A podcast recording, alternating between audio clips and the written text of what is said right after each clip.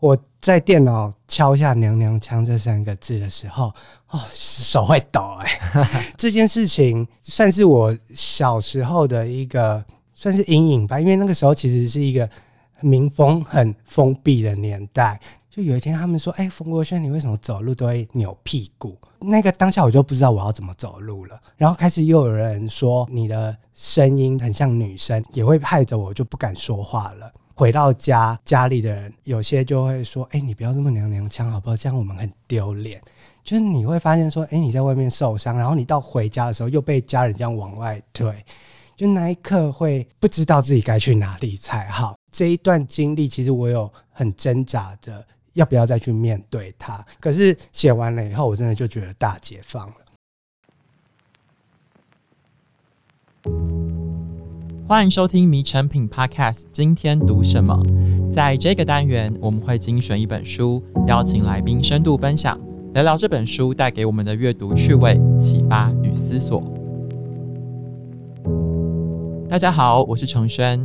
前一阵子我们在节目中呢分享过亲子部落客凯利哥的新书《心中住着野孩子》。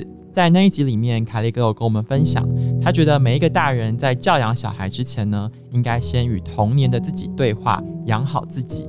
我觉得和自己对话不是一件容易的事，更何况是要去回忆自己的过去，可能会经历过一些受伤，经历过一些流泪。如果你正在外地工作和生活，回家这件事对你的意义又是什么呢？今天我们邀请到作家冯国轩，透过他的作品和文字，我们可以一起回想当年，一起思考一个家如何影响一个人的长成，以及家的故事要如何成为写作的养分。国轩你好，迷成品的听众大家好，我是冯国轩。如果说我们的听众朋友平常有在关注大大小小的文学奖项，那么这几年你可能会常常看到冯国轩这个名字。国轩他其实有非常丰富的散文写作经验，从他的文字里面，我们常常可以看到一个人对于家庭的感悟以及一些想望。最近国轩呢出版了他的第一本散文集，叫做《黑雾为光》。其实一开始我很好奇，你怎么会想要出一本这样子的书，然后是以家里的家事为核心的故事主题呢？其实这本书啊，一开始在提案的时候，书名是我所居住的小镇，就是其实是要写西罗镇这里。可是写着写着，发现我的核心还是要处理离家跟回家，就是我有点害怕回家这件事情。可是这个如果就只有写小镇，那其实切不到那个点。那害怕回家，其实还是跟家人有关系。所以后来慢慢写着，就慢慢聚焦回家人的部分。这本书叫做《黑雾为光》，想当然，你在回想你的小时候的时候，可能有一些些阴阴暗暗的层面，然后像黑雾一样笼罩着。那方便和听众朋友分享一下，大概是怎样的故事，让你觉得你的童年深陷黑雾之中吗？黑雾应该算是生命的迷惘吧。其实每个人都有类似的小时候的一些困惑阴影。对我来说，大概就是从我妈过世这件事开始。但老实说，我跟我妈，其实我对她没有那么多感情。因为我太小，他就离开了。但我后来成长，我隐隐约约发现这件事好像起了一个决定性的关键，就像一个骨牌一样，推倒了我往后的人生。那我就想要从我妈离开开始写起，然后慢慢的去探索我后来的人生为什么会变成那样。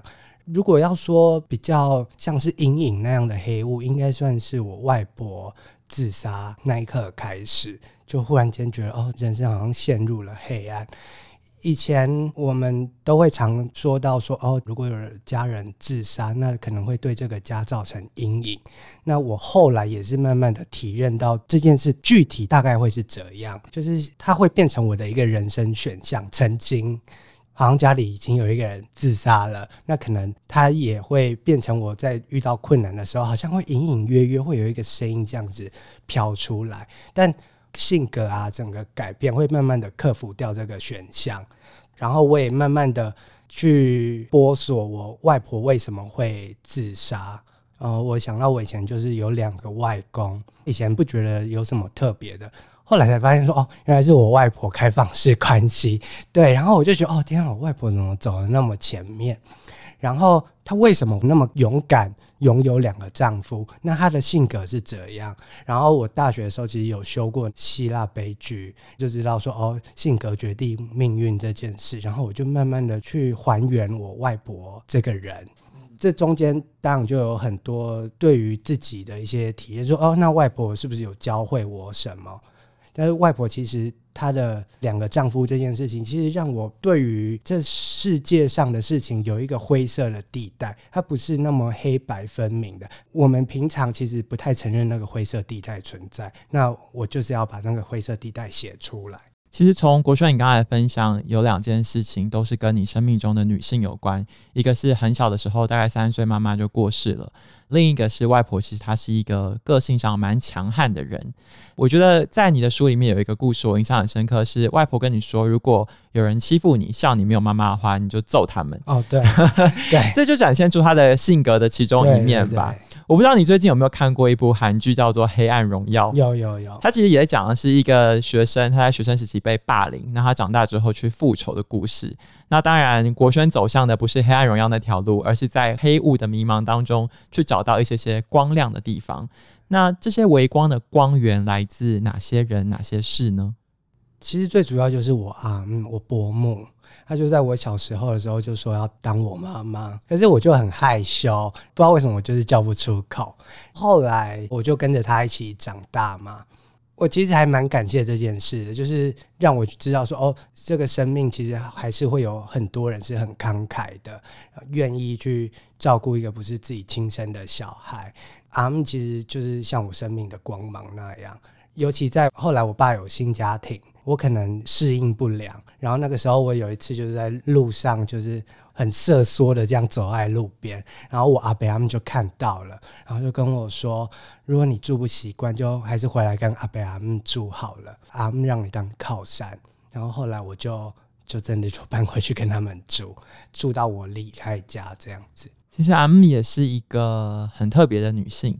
他以前在比较年轻的时候，他甚至有自己创业吧，就是开了一个幼稚园。对。然后我记得国轩你那时候有说，阿们的幼稚园里面摆了好多好多的童话书，那那些书是你阅读的一个启蒙跟起点。对。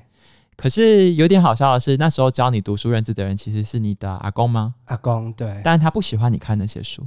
我也不晓得为什么，我只能自己去推敲。不过我记得，我都会请他帮我写字在我的一个破的笔记本上面。那时候好像他就会叫他写一些什么大甲妈、王母娘那些就各式各样的字眼。然后我每次就会摸着那个字，我就觉得哦，好像就是拥有了。他们如果摸到那个麦当劳，就觉得好像吃到麦当劳的感觉。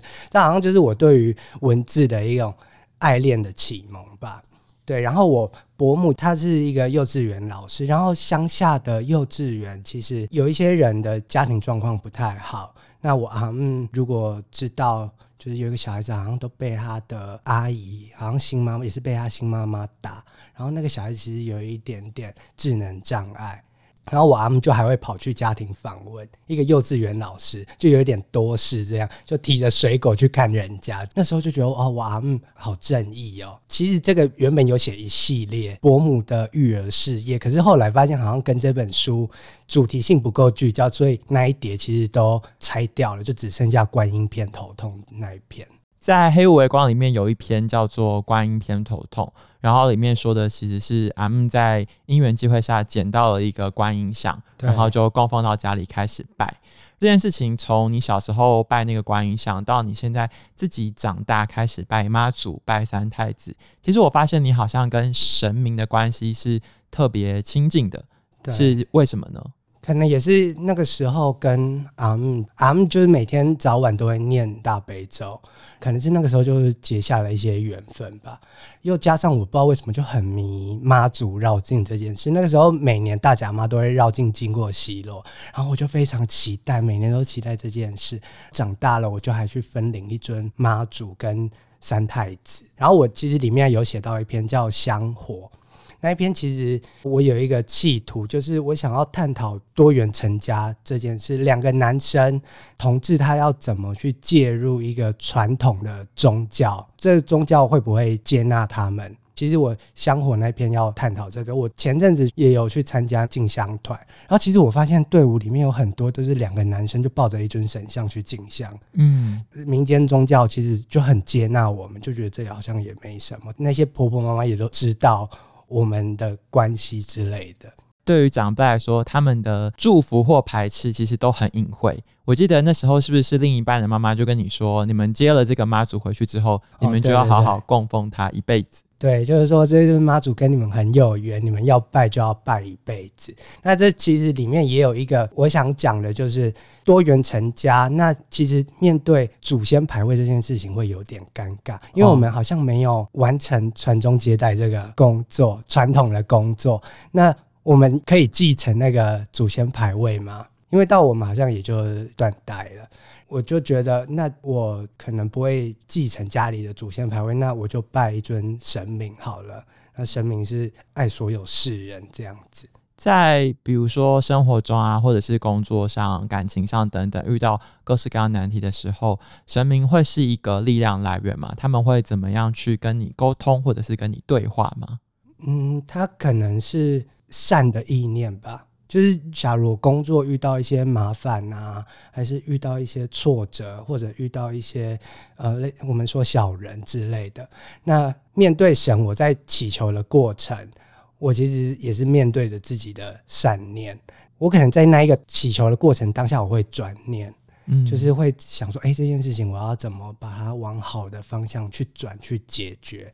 有时候，如果你只是想要跟别人这样子互斗相斗的话，竞争的话，那可能事情会越来越糟。那如果你有一个转念，哎、欸，反而大家可能就和解或者开始合作了。其实，在拜拜的过程，我都会体验到这种心念转换的过程。我觉得自己去想一些事情，然后去转变自己的想法。可能做得到，可是有时候我们的问题来源可能是来自我们和人与人之间的关系。对，比如说像你爸爸后来再婚之后，等于你就有了一个名义上吧新的家庭、新的家人，但是其实后来在爸爸再婚之后，你反而跟他的关系越来越疏离了，这是为什么？可能也是因为他的生活，他的工作很忙吧。我爸其实还蛮热爱他的工作，他的休假其实也都还是跑出去跟朋友应酬。那他追求新家庭这件事情，我一开始其实我里面有一篇写到祝你幸福，就是我很害怕有继母这件有新妈妈这件事情。可是我后来就发现说，哎，那是不是我太自私了？觉得说我是不是绊住了我爸的幸福？其实他有他自己的人生的选项。那我妈妈过世只是他人生的一个坎，那他终究还是要跨过去，他要有他的新的人生、新的家庭。当然，他组成的新家庭会有一个新来的，我们算是陌生人好了，一个新的妈妈。我们一开始其实有尝试着要接近，可是可能是因为我们。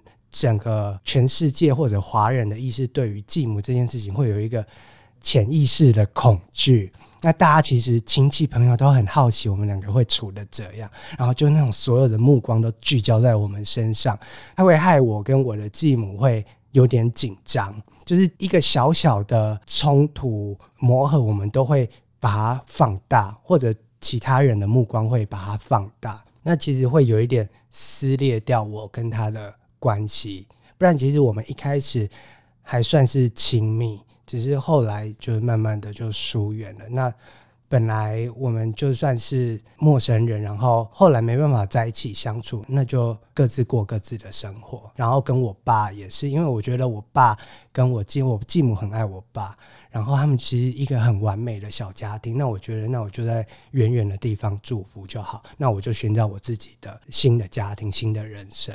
但其实小时候跟爸爸关系是还蛮亲密的，对不对？就是他打电话给你的时候，他就会说：“我的心肝宝贝。”对对 对，他很夸张，他还会叫以前他还会叫我坐在他的大腿上，然后我就觉得很尴尬。然后可是不知道为什么大家就很鼓噪说：“赶快去做，赶快去做。”就会觉得说：“哎，那后来继母进来以后，好像我跟我爸的距离就要拉开，就是他就会回归到一个爸爸，他就不用再什么父代母职，因为通常。”妈妈跟儿子会比较亲密嘛，然后后来爸爸有新家庭以后，爸爸就回归到爸爸对的工作。可是，嗯，母亲这个角色好像就是空着了。后来其实是被阿姆阿姆就做就是完成了妈妈这个工作。我跟阿姆就是很亲密，就是三三八八两个人什么都可以聊。其实我们的节目的听众朋友，很多人在听我们聊这些文学作品的时候，大家可能都很好奇，就是作者到底在想什么？那作者这些故事是怎么来的？啊，我记得当初你在写一开始的初稿的时候，你有把你的文章给皇冠文化的总编婷婷总编去看过。那他那时候跟你说，你不要害怕，你应该要再把自己推出来一点。其实我觉得我自己也很好奇，很感到困惑的是，毕竟你的书都在谈论家里面的事。你在写作的过程中有没有犹豫或者是踌躇，说我该把自己推到哪里？第一次他就觉得我好像有偶包，就很多事情不敢写。然后我后来其实就慢慢写，慢慢写，写到立花那一篇，我在电脑敲下“娘娘腔”这三个字的时候，哦，手会抖哎、欸。这件事情算是我小时候的一个算是阴影吧，因为那个时候其实是一个。民风很封闭的年代，那大家对这件事情其实是非常嘲笑的。我记得小孩子的时候，大家都还就觉得可爱啊。到后来，就有一天他们说：“哎、欸，冯国轩，你为什么走路都会扭屁股？”那个当下我就不知道我要怎么走路了。然后开始又有人说你的声音很像女生啊什么的，也会害得我就不敢说话了。然后这些娘娘腔的举止会有让家人感到蒙羞，就回到家，家里的人有些就会说：“哎，你不要这么娘娘腔好不好？这样我们很丢脸。”就是你会发现说：“哎，你在外面受伤，然后你到回家的时候又被家人这样往外推，就那一刻会不知道自己该去哪里才好。”这一段经历其实我有很挣扎的。要不要再去面对它？因为我觉得那可能也是一个成长过程的一个认同吧。就是那个时候会认同喜欢这样的形象，会喜欢美少女战士。那可能后来慢慢成长，我又会慢慢的认同不同的事情。那我有必要再把这件事情挖出来讲吗？其实那时候我有挣扎，可是写完了以后，我真的就觉得大解放了。我后来写完立花，我就写了家家酒。那边其实就更三八更强，但是但是其实就是我跟我姐非常真实的我们的童年。那我也发现说，哎、我好像锵的这一面特别好玩，特别有精神，所以后来又写了像白雾啊、初恋啊这样子发生在我生命中的故事。那我发现后来出版以后，发现说大家都很喜欢，特别喜欢这一篇，尤其是那个家家酒，大家都觉得。很有趣，那其实就是真实的我。然后你说写作过程有没有一些挣扎？其实曾经有一个困扰，就是我可以对别人的人生指指点点吗？我可以写我自己的人生，可是我的人生势必要跟其周围的一些家人啊、朋友啊发生关联。那我写我自己，其实也必须写到他们。那我可以诠释他们的人生吗？我可以评断他们的人生吗？我觉得不可以。所以我在创作过程，我其实很谨慎、很注意的去拿捏。我可以把自己挖得很深，我可以直面自己，就是很直面的写，说我小时候是一个哦娘娘腔这样子。可是我写别人的时候，我会很小心，就是点到为止。我只能写发生在我身上的一些事情，最多还是处理自己当下那个时候的感觉。这本书写完之后，家人有看过吗？有，我接下来预购的时候，他就四处的跟亲戚说：“哎呀，温国轩出贼啊，赶紧来北哦。”然后我就心里想说：“你要不要先看完？” 只是说不定大家都不想看到这本书。然后出来以后，我家人其实都很开心，但重点还是我爸，因为里面其实写到最多的是我爸。我爸传讯息给我，他跟我说：“儿子可喜可贺，你出书了，爸爸很骄傲。”嗯，我心里想说，他那个时候可能还没读完，他可能只以为我出书。结果他读完了以后跟我说：“你随时可以回家。”嗯，然后还有持续的早安图给我，他每天早上几乎都会给我早安图。但我们的目前的沟通也就只有早安图。其实，在国轩分享了这么多里面，我可以看到透过写作这件事情。带给你的影响，可能也是跟自己的过去，像你刚刚讲的吧，直面自己，然后去跟过去达成一个和解。那既然你是一个作家，一个新锐作家，我们就来聊一聊文学的事情。我知道你现在自己写书，但是其实你大概是从高中才开始踏入文学的世界。对。我看你说你那时候读三毛，然后读中译文，然后一直到你大学要离开家的时候，都还在取舍，说要带哪一本书来台北。你可以聊一聊你那时候读的是什么，然后文学怎么影响你吗？哦，那个时候三毛的那种故事性的散文，其实影响我很深，所以我黑乌微光其实比较像是三毛的那一种写法，就是一个故事一个故事。哦，那时候很迷李阳跟施淑卿，就是李阳的那种争议性，还有那种杀夫那种有点八点档的剧情，哦，就非常的让我着迷。像施淑清老师，他对于大议题、台湾三部曲、香港三部曲，那其实也在我的心里起了一个很大的作用。我就觉得，好像除了写自己的小的故事以外，那是不是我必须要拓及到更多的人？这些作家其实都影响我很深。以前看他们的书，然后自己现在写作出书，在书籍出版之后，读者们的回馈怎么样呢？他们被感动到，或者是他们告诉你他们看到些什么？哦，他们其实都跟我说，很像在看电影，就他们会觉得那个画面感很强。这其实也要归功于我很喜欢的作家向田邦子。他的父亲的道歉信其实都非常视觉化，他其实是一个崇尚视觉化写作的人。我就一直在摸索这样的一个写作的方法，然后我写作的方式其实有点像在拍电影。我都是这样子一幕一幕一幕，这样有点像分镜那样。如果大家可以仔细读，就会发现说，好像就是这群人演完一场戏，然后我才跳到下一场戏，用这些戏来推出我要讲的故事，或推出我要描写的情绪那一些东西。嗯、对，这其实都归功于向田邦子老师的指导。对，从他的书里面去学习，我觉得那个画面感真的很深刻，因为。我跟国轩的年纪也差不多，然后我看到你写说你大学的时候漫步在公馆那个街头，然后路上的画面，然后你去挪威森林咖啡店，然后你在路上观察台北的人事物。其实我有一点好奇，像我这样的外地人啦，我也听很多朋友说，外地人来到台北，其实有时候会有一点不适应。但其实国轩你适应得非常好，然后你自己好像在台北这个城市，其实活得也蛮开心的。我不知道你对于这个城市从以前到现在的看法有改变吗？慢慢的越来越松软。如果现在出差啊，离开台北要回来的时候，那个车子在高速公路泰山那一段，就是会进入一个峡谷，我就会开始觉得哦，我要回家了。然后看到那个一零一已经耸立在远方，我就觉得啊，我到家了，就那种心情就会很开心。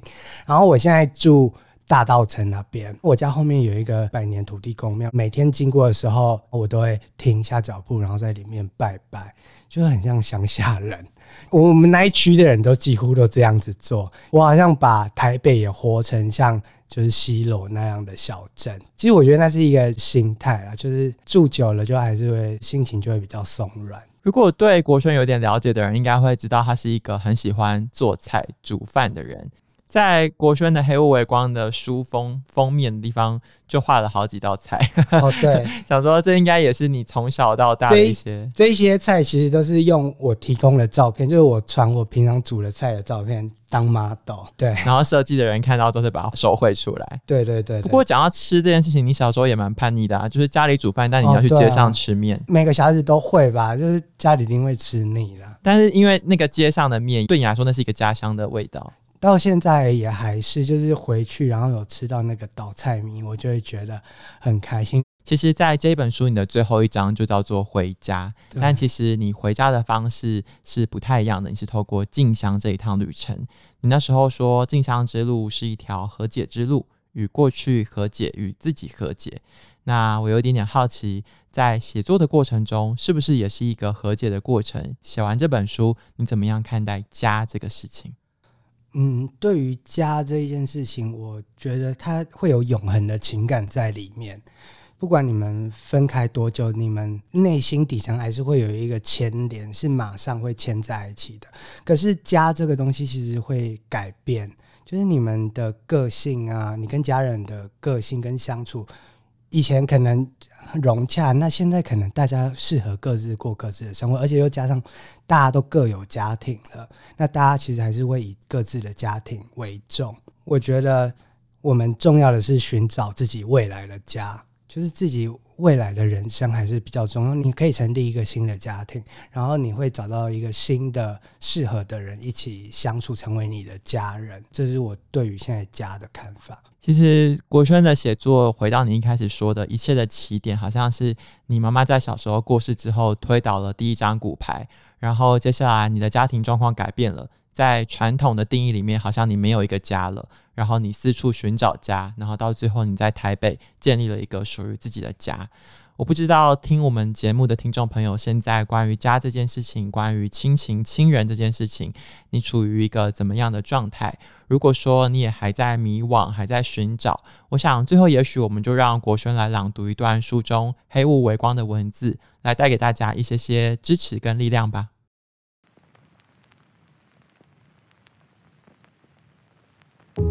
回家对我来说，永远是难题。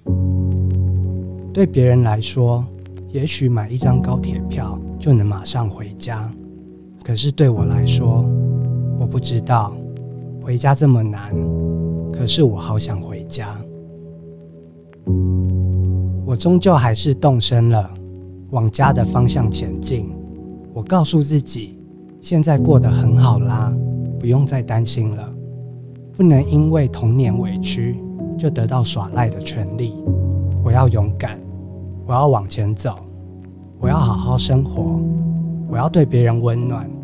当我发现别人也同样孤单的时候，就如同国轩今天在节目跟我们聊的很多很多心里面的家事，然后以及你自己面对亲人、面对家庭所回馈的这些事情。我相信每个人都有自己的答案跟自己的功课。在迷成品的 Podcast 节目里面，我们也做过好多好多这种关于家的主题，从文学、从艺术，甚至从心理学的主题去探讨每个人跟自己家庭的关系。希望正在收听节目的你在回家的路途上并不孤单，有我们陪伴着。如果说你有什么话想要对国轩说的话，欢迎在本集的 Podcast 节目留言告诉我们。如果你想要更了解国轩的文字和作品，邀请大家到你附近的诚品书店，或是点击这一集的诚品线上连接，就可以找到这一本《黑雾为光》。喜欢这一集内容吗？请订阅我们的频道，在收听平台给我们五颗星，或是推荐给朋友。谢谢大家的收听，也谢谢国轩，我们下次见，大家拜拜。